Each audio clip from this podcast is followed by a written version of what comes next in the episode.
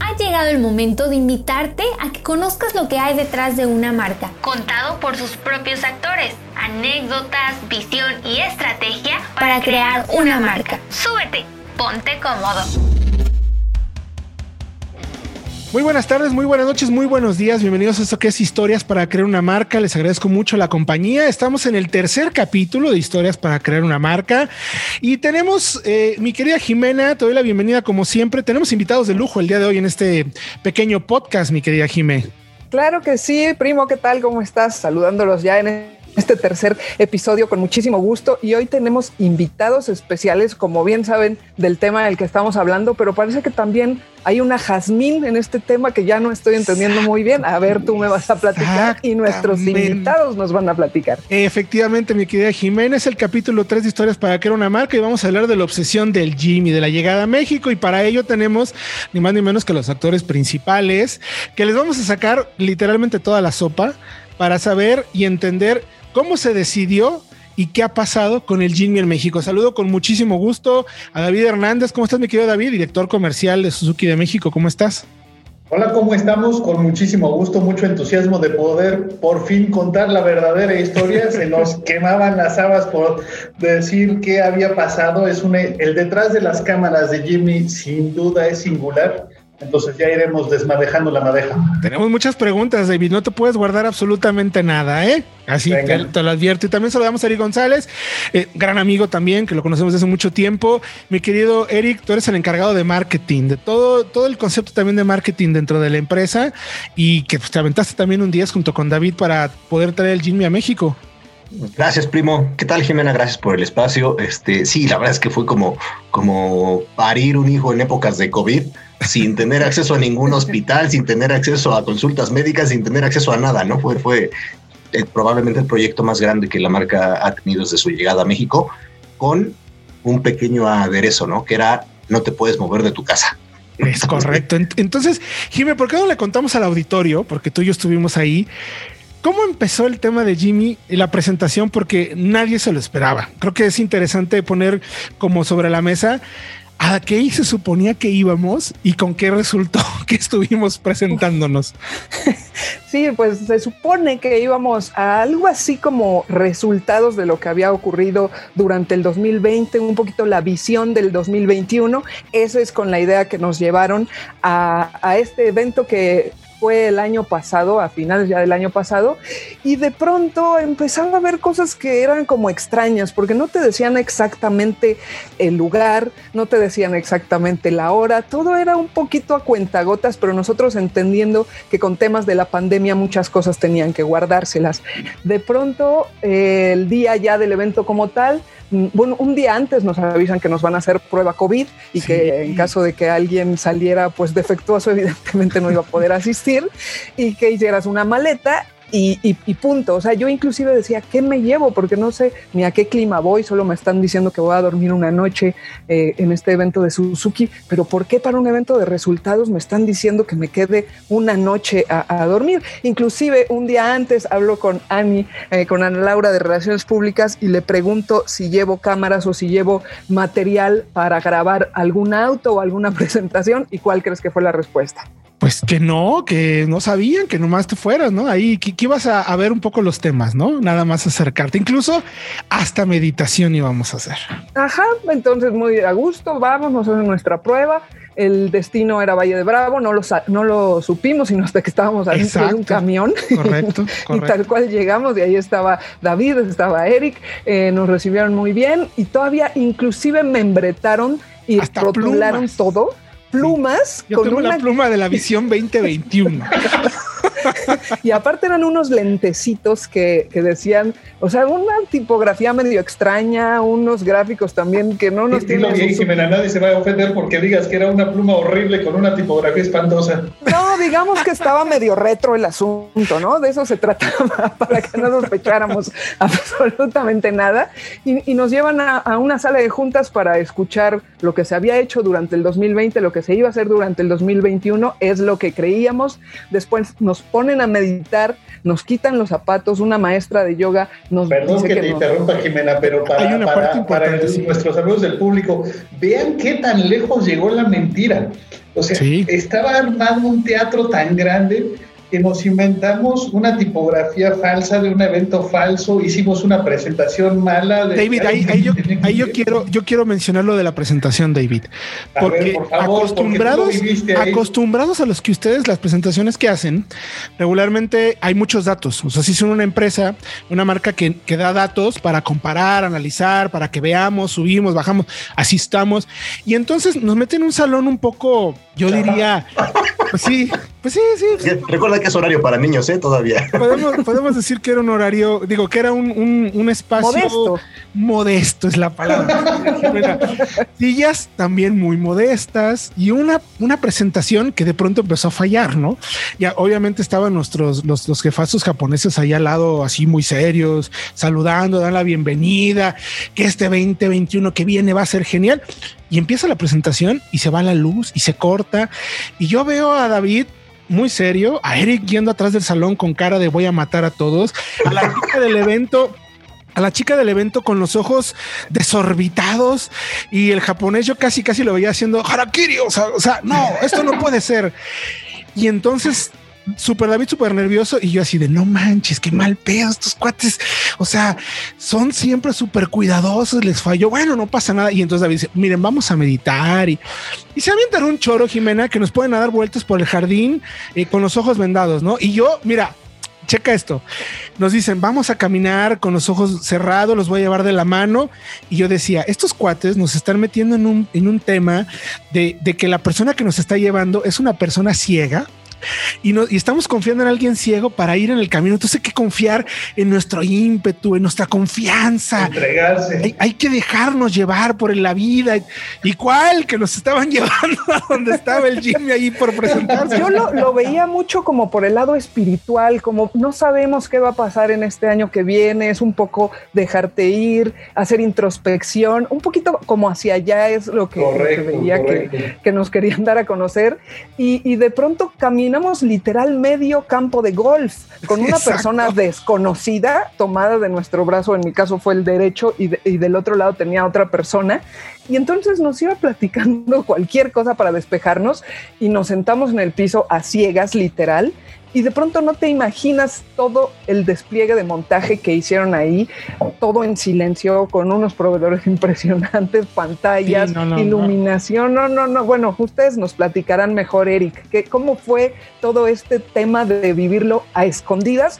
Y por ahí un nombre que también eh, antes de entrar al aire conocimos que es Jazmín. ¿Quién, es Jazmín? Exacto. ¿Quién es Jazmín, David? Pues Mira, Jazmín fue el, nombre que decidimos eh, eh, entregarle al proyecto en general, no, no, no solo al, al, antes de su llegada a México, porque, pues como podrán entender, había mucha gente que quería dar la primicia de la, de la llegada del auto a México. No, bueno. Entonces, recordemos, recordemos que, que Jimny es un modelo que a nivel mundial tiene una lista de espera impresionante, ¿no? En algunos países eh, parece, parecemos disco rayado, ya repitiendo esto, repitiendo que más de, en algunos países hay que esperar más de un año para tener el coche. Entonces, eh, afortunadamente tuvimos eh, tiempo de planear esto y darnos cuenta que si quemábamos la noticia antes de tiempo, eh, íbamos a provocar que la gente estuviera visitando el piso de venta innecesariamente, que estuviera encima de, los asesores de venta, que se creara una, un timing más allá de lo que nosotros eh, estábamos esperando. Por eso es que decidimos mantenerlo tan en secreto y se le dio esta eh, denominación especial a todo el proyecto. Este, un, tema importante es que incluso no solo se los ocultamos a ustedes, ¿no? A, a, todos los amigos de la prensa que nos hicieron favor de acompañarnos, sino que lo ocultamos también a gente propio de, Suzuki. Por ejemplo, Ana Villaseñor, nuestra encargada de relaciones públicas, no tenía ni idea de lo que estaba pasando. Para que alguien, claro, para que alguien diga una mentira y que sea creíble, pues la mejor manera es que no diga una mentira. Entonces, Ana fue, creo que de las últimas personas que se enteró de por qué estaban ahí. Este, entonces, por eso es que se le denominó. De, de hacer que la persona responsable de relaciones públicas, la persona responsable de llevar a los medios profesionales al evento, la persona responsable de comunicación, no supiera. eso fue muy, muy, muy difícil. Sí, bueno, me, lo puedo imaginar. ¿Cuándo empezó Eric David? Eh, ¿En qué momento dijeron, va, vamos con el Jimmy, sí podemos hacerlo, está todo listo? Y luego, ¿cómo decidieron hacer todo esto, decir, pero hagámoslo. la culpa es de Eric, entonces voy a dejar que él haga todas las respuestas. Yo nada más les cuento ahí este, cuál es el, inicio de todo esto. Pero me gustaría llevarlo por un lado filosófico y me gustaría dejarles a todas las personas que están escuchando este podcast una de las, de las razones que hay detrás de esto, como digo, desde un punto de vista más humano y más amplio, más allá de los autos. ¿Qué pasa al inicio del año 2020? empezamos a escuchar esas noticias de que, ah, pues del otro lado del mundo, China se la está pasando mal. Todavía Suzuki Motor tiene su Junta Nacional de Concesionarios en febrero. Ya empezaba ahí el fantasma, entonces hubo una duda si era responsable hacerlo, era en Cancún. Ya se imaginarán estas convenciones que todas las marcas tenemos, en todas las empresas hay las reuniones, las cenas y el otro. Entonces, empezó ahí, afortunadamente no hubo nada. De regreso empiezan algunas pruebas. Estamos en marzo y de pronto nos dicen algo inusitado, algo que inclusive yo eh, desde primera persona quería, quiero comentar cómo, cómo reaccioné. Nos dijeron que íbamos a estar un mes trabajando desde casa y su servidor dijo, es imposible que estemos desde casa trabajando. ¿Por qué? Porque en el vas a visitar concesionarios, vas a estar ahí, vas a poner atención, vas al patio a ver los inventarios, tienes que ver a los concesionarios, tienes que visitarlos, hay que darle un apretoncito a los vendedores. Y yo dije, es imposible que estemos un mes. Si estamos un mes fuera de casa, se va a caer la venta. ¿Cuál es la sorpresa? Que hoy estamos en enero del 2021 y han pasado prácticamente un año de estar trabajando remotamente. Las ventas no se han caído, las ventas están ahí. Suzuki terminó el año como la marca sin planta más grande en México, superamos algunas marcas y todo eso, muy bien, pero vamos un paso atrás, vamos a ver dónde detona esto. Había puras malas noticias en el ambiente, había restricciones de todos los tipos, imagínense los presupuestos, cómo se convirtieron y todo esto. Y de pronto surge una noticia que es los mercados de Europa, los mercados en Asia, pues se están haciendo más chiquitos. ¿Y qué pasa? Ahí es donde se abre la ventana de Jimmy. ¿Por qué? Porque como lo dijo Eric y como es bien sabido, había un desabasto mundial de Jimmy. Pero en el momento en el que el COVID hace que las ventas de coches sean una cosa secundaria o terciaria, bueno, pues entonces se empieza a emparejar la producción que no se había detenido con la demanda, es decir, la producción y fabricación de Jimmy sigue avanzando, pero la demanda es más chiquita. Dicho de una manera que no es así, pero de una manera simplista, empezaron a sobrar Jimmys. No es así porque si fuera cierto, pues entonces estaría completamente cubierta la demanda de Europa, que hoy sigue habiendo lista de espera pero al menos ya nos hizo más grande la lista de espera. Empiezan las gestiones de nuestros jefes japoneses para exigirle a la planta que trajeran Jimny a México. La primera respuesta fue no, igual que había sido durante todos los años que, recientes que habíamos estado pugnando por el, por el evento, por el modelo. Pero armamos muy, buena, muy bien el business case, hace un trabajo exhaustivo, demostramos que, que había mucho deseo por el Jimmy y finalmente viene el sí desde Japón. Y el sí estaba atado a un cómo. ¿Por qué? Porque fácilmente en México se pueden vender unos 5 mil, 7 mil Jimmys al año. Y no nos iban a dar 5 mil o 7 mil, ni mucho menos en un solo lote. ¿Cómo, ¿Cómo se comporta, por ejemplo, México con otros países de Sudamérica? Porque mucha gente se quejaba de que, ¿cómo era posible que en Perú hubiera Jimmys o que en Colombia y en México no? Gran pregunta, gran pregunta déjame contestar al primo. Nada más Perdón, perdón, no, adelante. Ah, déjate cuento una anécdota de una junta que estábamos en, en Perú hace un par de años. Estábamos, eh, el señor estábamos todos en, en, Perú y, este, y empezaron a preguntar, donde todavía no era una realidad que Jimmy llegara a México. ¿no? Entonces empezaron a preguntar. Em, te voy a decir ejemplos al aire, no, no por, por no señalar ningún dedo. Este, Puerto Rico, ¿cuántos Jimmys van a querer? No, pues yo voy a querer 25 al año que entra. Y Perú, ¿ustedes cuántos van a querer? 50.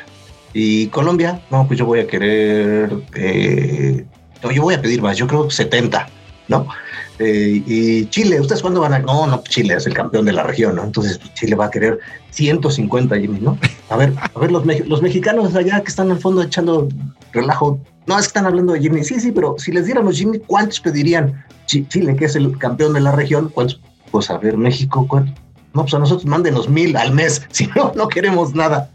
O sea, de, esa, de ese tamaño era la proyección, para contestar la pregunta que acabas de hacer, la cuestión de, de, por qué nosotros alargamos y alargamos y alargamos la decisión de traer Jimmy a México, porque si bien en países de Sudamérica se conformaban con em, cantidades pequeñitas, nosotros aquí, al ser una representación directa de la marca, eh, claro. directamente representada de Japón, pues no podíamos crear esa insatisfacción. Pero perdón, David iba a comentar otra cosa. No, no, no, al contrario, pues eso, eso ayuda y eso explica perfectamente lo que, lo que preguntaba el primo. Y nada más para cerrar este tema de que les digo, tratando de encontrarle lo positivo a lo negativo, es una ironía que finalmente en este mar de malas noticias encontráramos una muy buena noticia, que pues te puedo decir que es la mejor noticia comercial que ha tenido Suzuki en México. Es decir, dentro de todo lo malo que nos ofreció la pandemia, salió algo buenísimo que fue, pues ahí está el Jeep. Y ya, de ahí en adelante, tiene la historia de terror, que inclusive, pues, mi esposa, la esposa de Eric, y alguien empezó a levantar la ceja porque dijo, a ver, a ver, a ver, como que le estás dedicando mucho tiempo a una tal Jazmín, ¿qué pasa con esa Jazmincita? Y me vas platicando y me vas rindiendo cuentas de, de, qué estás hablando, porque pues obviamente no podíamos hablar de Jimmy, no podíamos decir todo esto. Muy a menudo, y ustedes lo conocen bien, en la industria se usan nombres clave para los productos que vienen. Entonces, en algún momento se llamó Cerveza, pero pues ese nombre estaba muy raro. Este, Jasmine era un poco más fácil de, de manejar. Y ustedes recordarán que el jueves 9 de julio se presentó de manera virtual el nuevo Ignis, el Ignis renovado. Esa fue uno de los parteaguas para entender cómo nos podíamos manejar. Ya para mitad de año, digo porque el Jimmy no nos lo soltaron ni en marzo ni en abril, tuvimos que estar discutiendo con, con Japón y todo eso, y llegamos hasta el segundo semestre del año. Ya para ese momento era claro que no íbamos a poder hacer un lanzamiento del tipo juntar a todos los periodistas en la playa, ir a un hotel, presentarlo, así, no, eso iba a ser imposible. Entonces, imagínense la complicación de tener el producto más importante de la historia comercial y no lo puedes lanzar y no puedes hacer esto. El grupo de periodistas que estuvo con ustedes convocados a la mentira de Valle de Bravo fue muy reducido eran muy poquitos, había un distanciamiento social sobrado, enorme para que no hubiera ningún riesgo y una serie de cosas eh, sobradamente cuidadas. Entonces, después del lanzamiento de Ignis, ahí como que nos abrió los ojos de por dónde era el tiro y empezamos a avanzar en algo que consolidamos. Nadie sabía que lo que hicimos el 8 de octubre con el lanzamiento de XL7 ya era el ensayo de un lanzamiento virtual. XL7 fue lo mismo. En XL7 pues los reunimos en un punto de la Ciudad de México. Aquí no hubo un hotel fancy, aquí no hubo un viaje a la playa, no hubo, este, vámonos a Europa a probar el auto, ni nada de eso. Y sin embargo funcionó y bueno, pues hoy XL7 está vendiendo el conjunto de esa versión con Ertiga más que Avanza, que era la reina de la categoría. Pero vamos al tema Jimmy. Jimmy ya se venía cocinando y empezábamos a hablar entre los señores japoneses y algún grupo reducido de empleados de Suzuki de Jazmín, Jazmín, Jazmín. Y entonces en nuestros hogares ya empezaban las preguntas de, oye, ¿y eso de Jazmín qué es? Y pues alguna esposa sí decía, a ver, esa Jazmín me la vas presentando porque creo que aquí hay algo muy misterioso. Además... Muchas juntas secretas con Jazmín. Salíamos al jardín a hablar de escondidas y empezábamos a barajar fechas y, ¿cuándo va a venir Jazmín? Pues creo que a fin de año, no, no llega este año, sí, sí, sí, pues yo voy con Jazmín antes de Navidad y ahí era donde ya venían muchas preguntas de la, de la gente que nos rodeaba, ¿no? Sí, ¿Y cuáles fueron esos puntos que más angustia les causaron durante todo el proceso de traer a Jazmín. Me imagino que hubo muchos puntos en los que inclusive ustedes dudaron porque nunca habían hecho algo así, aunque tenían los avances o los proyectos previos con Ignis, con XL7. Me imagino que también hubo algunos puntos donde quizá flaquearon un poquito, David o Eric. Mira, eh, Jimena, si, te digo que te voy a mandar un Jimny por mensajería y te llega a tu casa y abres la caja y ahí está el Jimny, bueno, pues se enterará el señor de la mensajería tal vez, se enterarán los de la aduana. Pero importar un coche, imagínate, lo subieron a Japón al barco, los del barco sabían, los de la aseguradora sabían, los de la transportadora sabían. Cuando llega al puerto se descargan, alguien lo tuvo que manejar y bajar, ellos sabían, el sindicato del puerto lo sabía, las autoridades portuarias lo sabían, luego pagas impuestos, el SAT lo sabía. Luego, para que ustedes circularan con ellos en lo que hablaremos más adelante, hubo que emplacarlos, la autoridad lo sabía. O sea, ¿cuántas personas lo sabían? Yo he hecho aquí en mis notas un recuento y no menos de 130 personas tuvieron que conservar el secreto. Entonces, imagínense la tarea titánica que es la contradicción máxima, porque cuando eres una marca que vende algo, lo que más te interesa es que la gente lo sepa, que los medios lo conozcan, que de la manera más formal e informal se popularice, se viralicen fotos y todo eso. ¿Cómo haces en un siglo XXI de extremos medios de comunicación personal como Twitter, como todas las redes sociales, que casi 150 personas no viralicen, no popularicen, no comuniquen algo. Difícil, dificilísimo, y además es lo contrario a lo que siempre quieres que suceda. Es justo entonces la pregunta para David, para Eric, perdón. ¿Cómo consideraron entonces precisamente guardar este mejor secreto para entonces hacerlo como lo hicieron? O sea, hacer eso que, menciona David, ¿no? Lo contrario a lo que todo el mundo quiere que sepa, que todo el mundo sepa que ya llegó, que ya va a estar.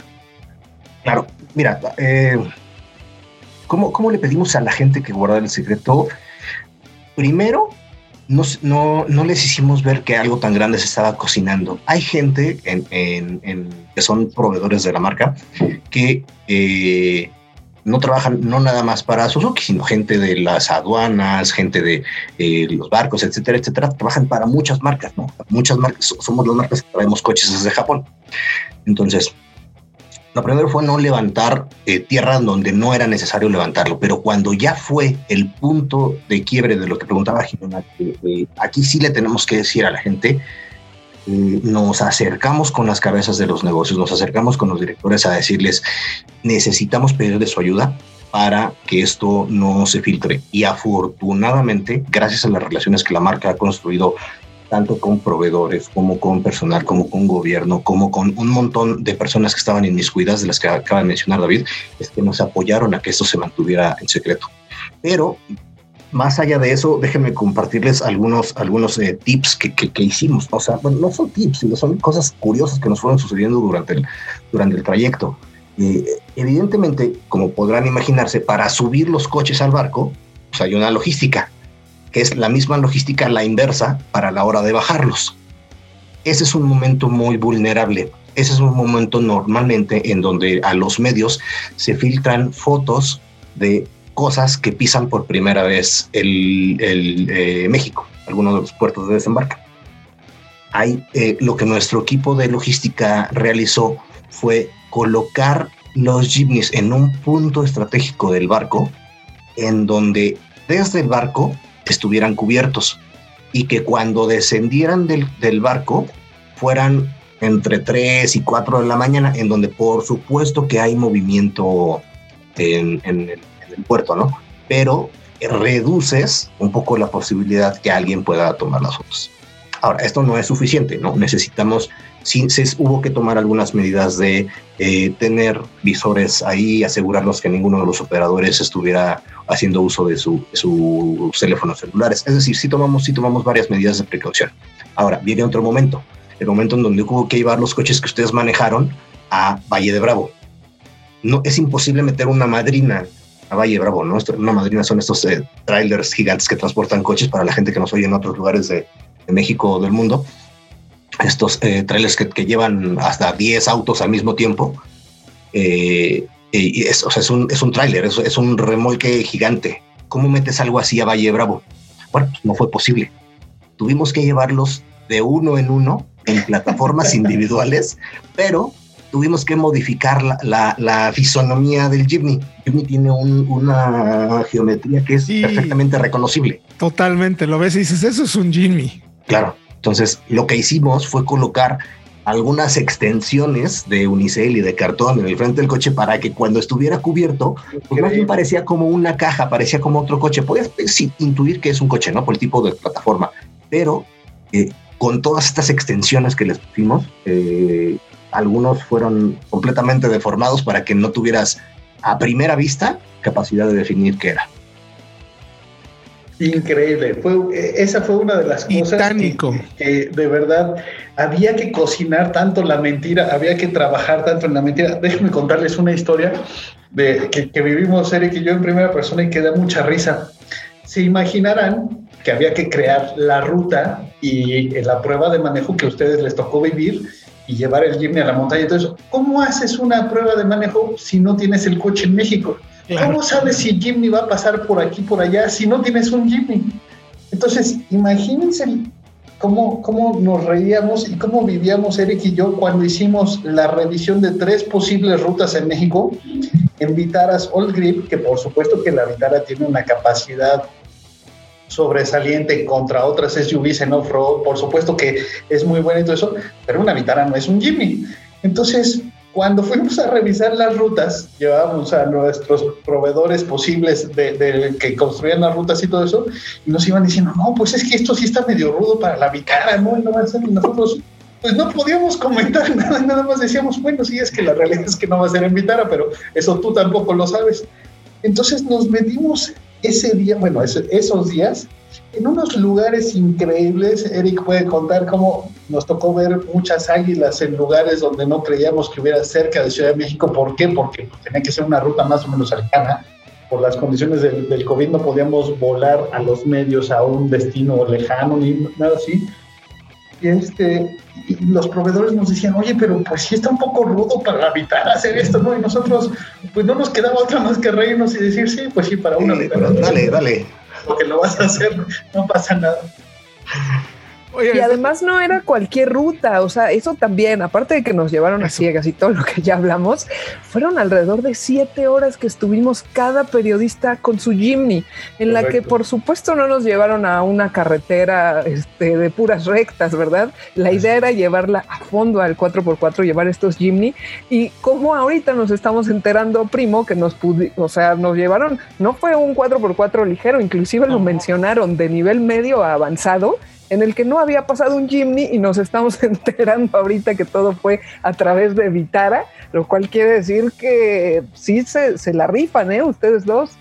Sí, el, la experiencia que, bueno, afortunadamente hemos tenido haciendo eventos de, off-road, David y yo, desde hace muchos años, nos ayudó un poco a visualizar que lo que ustedes iban a hacer iba a ser eh, divertido para ustedes, fotográfico para sus medios, pero sobre todo que le iba a permitir a Jimmy eh, demostrarse como un total eh, todoterreno, ¿no? Todavía hay mucha gente que dice, ay, pero es que es como una camionetita. No, no, no, señor. No, no, no. Es un todoterreno en toda la extensión de la palabra. Y si lo estás pensando para sustituir tu camioneta familiar, algo así, hay algo en el concepto que no hemos logrado transmitirte que es, ¿no? es eh, un, un todoterreno con todas sus letras, con toda su caja de, reductora, eh, con em, todas las ventajas que te ofrece un todoterreno. Entonces, y sabíamos que la ruta que teníamos que diseñar para, para ustedes y para que el gimnasio se luciera, no podía ser algo que ustedes salieran diciendo, ay, esto lo pude haber hecho en Vitara, ¿no? Por supuesto, por supuesto que no. Entonces, al final creemos que lo logramos. Y de ahí viene entonces el famoso tema de la obsesión, ¿no? Con el que podemos como englobar prácticamente todo el tema de Jimmy. Fue una obsesión para ustedes, pero se está volviendo una obsesión también para la gente, ¿no? Ah, eh, sigue avanzando el tiempo y entonces llegamos al, tema de la publicidad. Exactamente. Ya, habían pasado muchas cosas. Ahorita voy a poner sobre la mesa un tema que, Eric va a desarrollar, que, que va a dar risa, pero pues bueno, imagínense, ahorita estoy yo usando una playera que dice Jimmy. ¿Cómo le haces para producir las gorras, la playera, las chapas, todo el merchandising de Jimny sin poderle decir a nadie ni al proveedor que es de Jimny. ¿Cómo haces eso? Pero ahorita, ahorita Eric les contará esa parte que también es muy chistosa de la historia. Sigue avanzando el proceso administrativo, seguimos trabajando en Suzuki, estamos ahí desarrollando todo el, el plan. Y viene el momento de, pues, decirle a la agencia de publicidad que tiene que hacer publicidad para algo que ni siquiera conoce. Es más, no puede ir a ver el producto. Tú como agencia de publicidad, cualquier esfuerzo de comunicación, lo que nos enseñan en la primaria es que para hablar de algo, lo primero que tienes que saber es conocer ese algo. Tú no puedes describir el proceso de enriquecimiento de uranio si ni siquiera sabes cómo es el enriquecimiento de uranio. Entonces, ¿cómo le íbamos a hacer con la agencia de publicidad? Y ahí viene un trabajo también, otra vez de mucha imaginación, creatividad y sigilo para que la agencia pueda trabajar eso y entonces distinto a otras ocasiones donde es te pongo el producto en las manos, enamórate, conócelo, úsalo para que vayas descubriendo qué es, cuál sería la experiencia del cliente. Aquí nos tenemos que recargar en la experiencia internacional. Y si vamos a buscar Jimmy, por decir en Asia, por decir en España, por decir en Sudamérica, lo que te das cuenta es que Jimmy es un vehículo, pero no estoy usando la palabra vehículo como una cosa de cuatro ruedas, sino como un medio para ir a esquiar, para ir a la montaña, para llevar tu bicicleta, para sacar a los perros al campo, para llegar a lugares donde no llegarías con otros vehículos. Y entonces empieza a ser el vehículo que te lleva más lejos y más lejos cada vez. Por un momento se barajaba la oportunidad de que fuera ahí, como el vehículo que te lleva más lejos, pero de pronto caemos en cuenta de la obsesión que estábamos viviendo. Y la obsesión que se vive en el mundo por el Jimmy, donde es fácil que en un país europeo Jimmy nuevo que se entrega se va a un lote para venderlo en dos veces su valor, una obsesión donde hay una cantidad de customización y, kits para personalizar el Jimny en demasiado poco, pocos vehículos actuales pueden presumir que tengan legiones de seguidores tan fuertes. Eso se quedó para los Mustangs de antes, eso se quedó para el Volkswagen Sedan de antes, pero vehículos contemporáneos con una legión tan grande de seguidores, hay pocos. Y Jimmy es uno de esos vehículos obsesivos. Y de ahí finalmente nace el concepto de una obsesión que te lleva lejos. Entonces, pues salió muy bien librado ese tema, pero sí fue una complicación dentro de todas las complicaciones que teníamos. Y luego, pues imagínense hacer el merchandising del que hablaba hace rato. Sí, claro, o sea, todo lo que está detrás estuvo tan bien hecho que me atrevo a decir, digo, yo recuerdo, Jimena, tú me, dirás si miento no, varios periodistas gritando en la presentación de emoción, o sea, de, que de verdad estaban contentos de que llegara Jimmy y además los coches, pues como ya lo vieron, ha, habido dos preventas y la segunda preventa fue pues una locura, ¿no? O sea, fueron... En tres horas, ¿quién iba a creer? O sea, en tres horas algo que no conoces, algo que no has visto, que te lo ha platicado un tercero y que se acaba. ¿Cómo? ¿Cómo viven esto? Pues la verdad es que hasta para nosotros ha sido un, reto y hay que, hay que reconocerlo, poner eh, toda nuestra atención, creatividad, pasión para responder a esta obsesión de la gente para, la respuesta de estas preguntas. Em, la primera se fue en tres días, se entendía bueno, para nosotros eso era maravilloso, ¿no? Que, los primeros mil Jimmy se hubieran agotado en tres días, para nosotros era para abrir la champaña y decir que estamos haciendo bien, pues vamos a repetirlo. Cuando lanzamos la segunda preventa con el segundo lote de los dos mil primeros eh, Jimny que iban a llegar a México, es, esa segunda preventa también era de mil, se agotan en tres horas y entonces nos damos cuenta que estamos frente a un fenómeno como el que acaba de escribir David, que, rebasa el, el, interés por un coche normal, que esto va más allá, que esto eh, solo se da con algunos coches que crean un culto a lo largo del tiempo, ¿no? Eh, sabemos que la obsesión de la gente, de los que pagaron su anticipo, de los que están, eh, están deseosos de ya tener el coche, se están surtiendo, estamos avanzando es, también es importante decirlo, a lo mejor no a la velocidad a la que gustaría, le gustaría a la gente. Hay muchos factores involucrados en, tema, en el tema de, del delivering de un auto a las concesionarias, eh, pero eh, es importante decir que esta obsesión que toda la gente que ha respondido al llamado de Suzuki será bien recompensada. Toda la gente que cumple y cumplirá este proceso de compra tendrá muy pronto su vehículo en las manos. Porque ahí entonces, Eric, entonces puede haber una duda como generalizada, ¿no? ¿Los coches se están entregando del 1 al 2000, así como se fueron comprando, o cómo lo están haciendo? Qué buena pregunta, primo, gracias. Y, qué bueno que le podemos dedicar unos minutos a eso. No, No, no, no, no. Los coches, si, tú fuiste, te voy a poner un ejemplo, ¿eh? si tú fuiste el primero en generar tu código de apartado, en cumplir el proceso y todo, pero no has pagado el coche, el coche que tú apartaste, ahí está y te está esperando. Ah. Pero si alguien ya lo pagó antes que tú, se le entrega primero al que ya haya pagado el coche. Pero a ver, esto es el proceso normal de cualquier marca. Tú pagas el coche y después te lo entregan. Claro. No hay que perder de vista. No, no, no, es porque sea una pervente, no, no, es no, así es el proceso. Ninguna marca te da el coche si no lo has pagado. Empecemos por esa primicia eh, obvia. E-, eso es medio obvio, ¿no? o a menos que lo haya pagado el banco que te está dando crédito al concesionario. Sí, pero, pero bueno, en, cualquiera de los dos caminos el coche ya está pagado. Está soportado por un contrato de crédito que tú firmaste por el Porque a lo mejor la gente está entendiendo que por haberlo apartado ya se lo pueden dar, ¿no? Por haber hecho su primer apartado de 20 mil pesos. no, no, no, sí, te da un coche nuevo por 20 mil pesos. No, pues ¿dónde me anoto? claro. Pero es importante decir que se están entregando los coches conforme se van liquidando y conforme al coche que tú pediste. Recordemos que es eh, que, que Suzuki le dio la opción a la gente de decir qué, qué tipo de transmisión y qué tipo de color querían. Eso, evidentemente, hay que irlo acomodando para eh, el orden de las entregas estamos haciendo una entrega personalizada, te estamos dando el coche exactamente que pediste. A estas primeras 2.000 personas se les está dando el coche que generó su obsesión. Eso, más unas condiciones de salubridad en el país donde la, movilidad es limitada, eh, donde el tema de importaciones es un tema limitado, no es tan ágil como está haciendo que las entregas estén sucediendo, no se han detenido desde el primer momento en el que nosotros nos comprometimos a que esto, a que esto pasara. Desde el 15 de enero a las 8 de la mañana se entregó el primero de los, de los Jimny y han sucedido entregas casi me atrevería a decir que, que, diarias. Eh, pero eh, no, respondiendo a la pregunta, no, no se están entregando en orden de cómo la gente se registró, ni se están entregando el lunes 2000.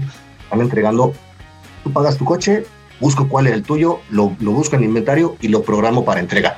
Pero, pues pensemos que puede haber cientos o casi miles de personas antes que, que, ese caso, ¿no? Entonces, por eso las entregas están sucediendo, pero están llevando un ritmo. Oye, y si alguien dice, oye, pues yo ya di mis 20 mil pesos y pues ya me arrepentí, o a lo mejor yo lo quería ya, eh, o no lo voy a poder pagar, ¿sí se le va a regresar el dinero o cómo está el show? Por supuesto. Por supuesto, el, anticipo está, está, es posible que lo, que lo obtengas de regreso.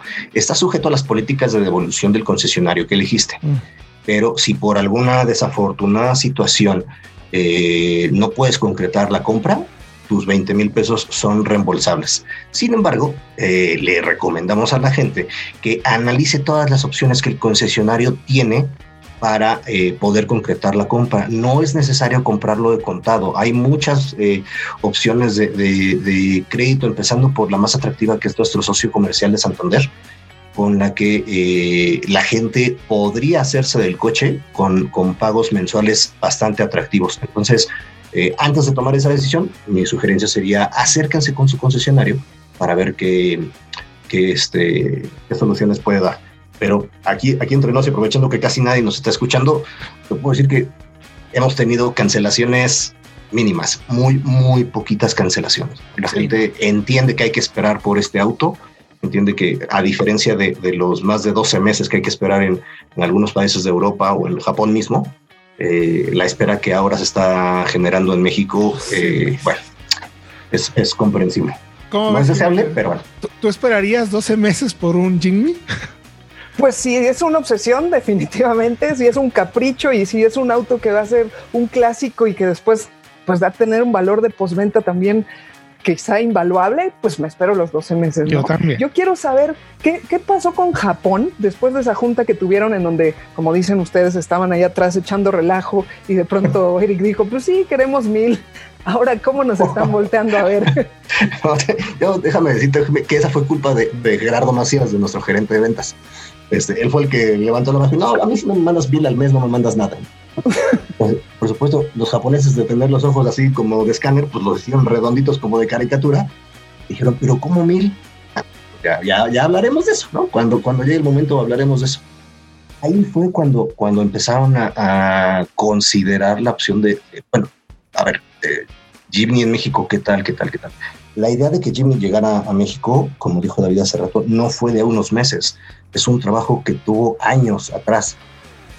¿No? Este, y años, años me refiero a varios años. ¿no? Hubo que pasar varias administraciones y varios cambios de timón y varios, eh, eh, varios procesos para convencer de que el mercado en México y Suzuki ya tenía eh, la fuerza y la capacidad para darle una plataforma sólida a este modelo. Entonces, cuando se da esa reunión, nosotros levantamos la mano y decimos, no, no, yo con menos de mil Jimny al mes no lo vamos a hacer pues Japón nos dijo, a ver, es imposible que te den mil chimneys al mes, pero entonces puedo entender la, la, la, dimensión de lo que México necesita. Y ahí empieza otro, otro periodo de, de negociación en el que, bueno, afortunadamente se llega a, la cifra que, David comentó hace un rato, donde por supuesto que el surtimiento de Jimny para México está completamente asegurado eh, para que toda la gente que está interesada en este modelo lo pueda, lo pueda adquirir eh, pronto. Entonces, más o menos, porque hay muchas preguntas.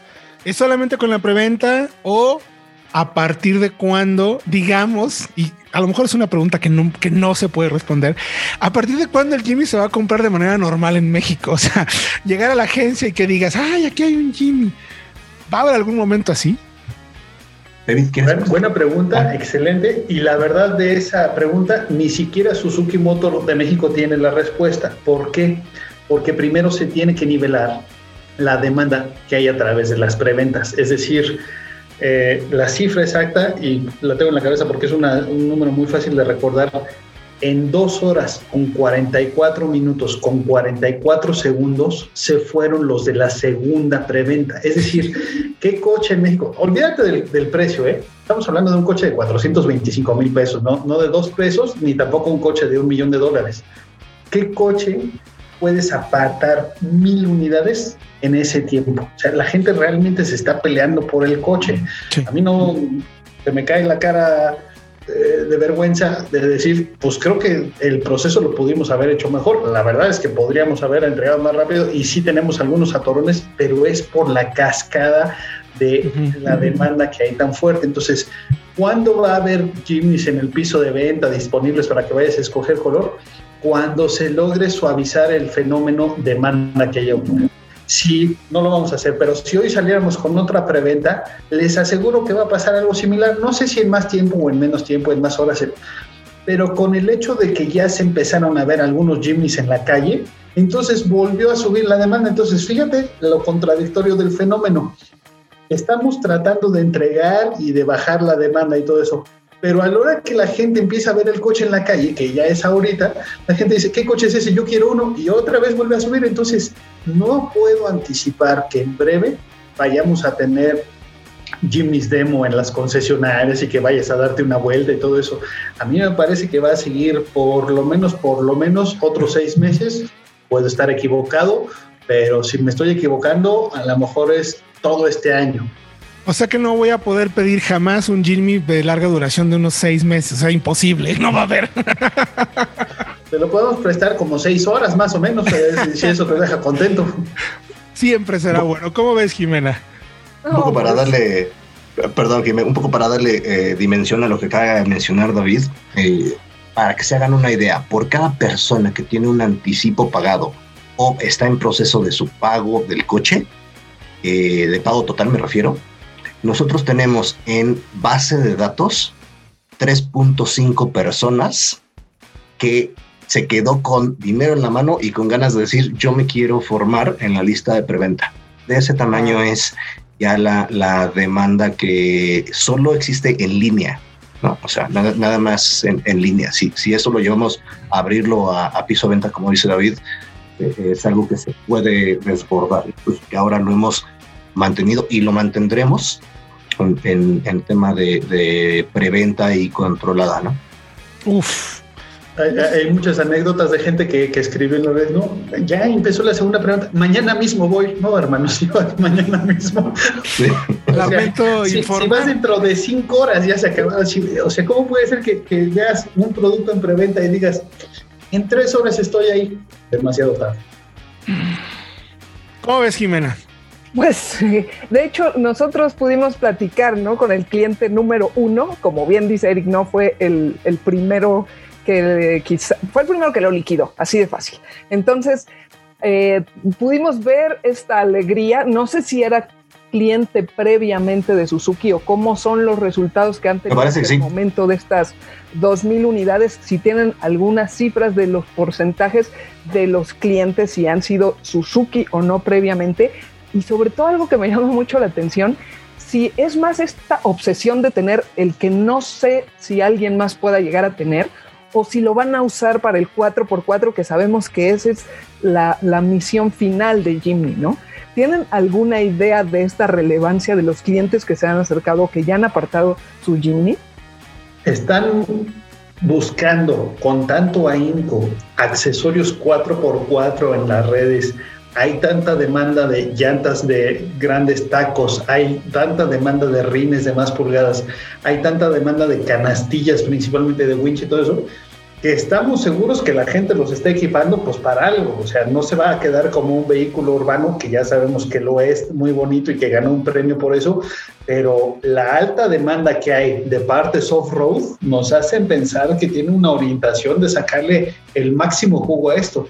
A ver, nosotros estábamos viendo todavía la ola de la demanda cuando en internet estaban creados el Club Jimny oficial, el Club Jimny México, el Club Jimny de Adeveras, el Club Jimny el bueno, Club Jimny legítimo.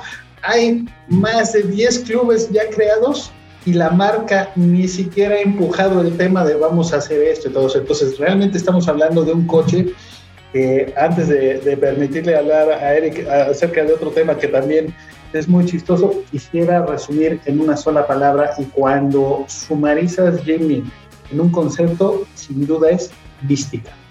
Este coche ha venido a crear una mística de la demanda increíble, tiene una mística de deseo sensacional, hay una mística alrededor de la comercialización de Jimny impresionante, hay una mística del off-road y las capacidades 4x4 que tiene este coche, entonces sin duda Jimny estamos hablando de una mística que vino a ser muy bien complementada por el trabajo profesional de ustedes los medios que nos han ayudado a llevarle el mensaje a la gente y pues por eso la gente está respondiendo, está respondiendo. Entonces, también este es un momento para agradecerles a ustedes el gran trabajo que han hecho, porque si la gente no se entera, no hay demanda. Yo ya sé lo que sigue para Jimmy, mi querido Eric y mi querido David. El Club Off-Road 4x4. Seguro va a haber un equipo de acción con el Jimmy. Definitivamente. Sí, por supuesto, eso, eso, yo creo que antes de que llegara eh, Jimny a México, así David y yo ya habíamos pensado en el logo, en el uniforme, en la ruta. Ya sí, hasta los colores. Claro, sí. Pero bueno, todo, todo, en su, todo en su momento. Y para quienes nos están escuchando, ahí el primo dijo un equipo de acción en esto, ahí hay un mensaje entre líneas del cual no vamos a hablar ahora, entonces simplemente lo que voy a hacer es comprometerme ahora al aire a decir que el, ustedes van a tener la exclusiva de entender por qué es eso y vamos aquí a ver la exclusiva. Ya me comprometí. Buenísimo. Entonces, bueno, así va a ser cuando haya la posibilidad. Fantástico. Pues mi querido David, mi querido Eric, de verdad, eh, me queda claro que todo el trabajo que estuvo detrás eh, tuvo una razón de, pero además lo consiguieron hacer muy, muy bien. O sea, eh, de verdad yo no recuerdo otro vehículo. Jimena, tú me corregirás si me equivoco. No recuerdo otro coche que se haya agotado con tal efectividad, por así decirlo, porque hay otras palabras para describirlo, pero no las voy a decir. Pero, pero el, el auto de verdad fue pues sí se volvió una opción tal cual. O sea, se agotó rapidísimo, dos preventas y yo estoy seguro que si se avientan por una tercera, pues ya veremos los resultados más adelante, ¿no? ¿Cómo ves, mi querida Jime? Sí, además, bueno, por supuesto que sí, como lo estás mencionando, no hay otro lanzamiento de un vehículo que, hayan hecho con estos precedentes. Marcaron tendencia también en la industria automotriz, no únicamente por el auto que estaban trayendo, sino por toda la labor titánica que realizaron. Los felicitamos de verdad por lo que han logrado con un auto que aunque no haya visto la gente, aunque no lo haya manejado, está presente y toda la parte de mercadotecnia que también le están imprimiendo es un, gran, una gran labor. Y como dice David, seguramente durante 2021, pues la gente, lo siento, pero ya estamos acostumbrados a la paciencia en pandemia, así será también con Jimmy durante 2021, tener paciencia yo creo que es la mejor recomendación que se le puede dar a ese cliente que está esperanzado de tener un día un Jimmy en su garage. Lo tendrá, lo tendrá, pero sí, justo esa es la clave paciencia eh, y, pues nada, pues esperar. Pero sí, justo esa es la clave para, para tener un, un paciencia. Muchísimas gracias, mi querido Eric. De verdad ha sido un gusto que nos acompañes aquí en Historias para crear una marca y que nos haya revelado esos secretos de esa chica famosa Jasmine, que ahora ya es icónica dentro de Suzuki de México. Gracias, primo. Gracias, Jimé. Gracias a ustedes. Nada más, perdón, primo, pero me quedó la duda de qué pasó con Jasmine y sus esposas, solo para, para terminar el tema.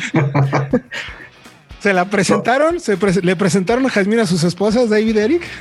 A mí solo me iban a perdonar el, guardarles el secreto si compraba una, pero pues como le dije, bueno, sí, pero por ahí del 2022 hablamos. En un ratito hablamos.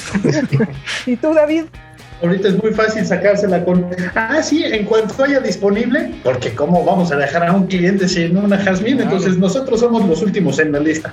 Así que ahorita la excusa está muy fácil para irle ahorrando. Efectivamente, pues también gracias a ti, mi querido David.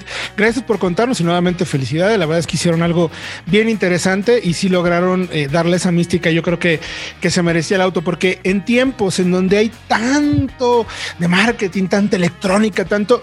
Me encantó, la verdad, un vehículo como este, que como lo hemos platicado ya en estos podcasts con, Jimena también, eh, es un auto que apuesta a la sencillez en el buen sentido de la palabra, en ser un vehículo eh, súper capaz, muy honesto y además muy carismático. Entonces de ahí eh, me queda claro el porqué y las razones por las que se ha vuelto tan carismático y tan querido en nuestro México, mi querido David, mi querido Eric. Muchísimas gracias, gracias, a ustedes.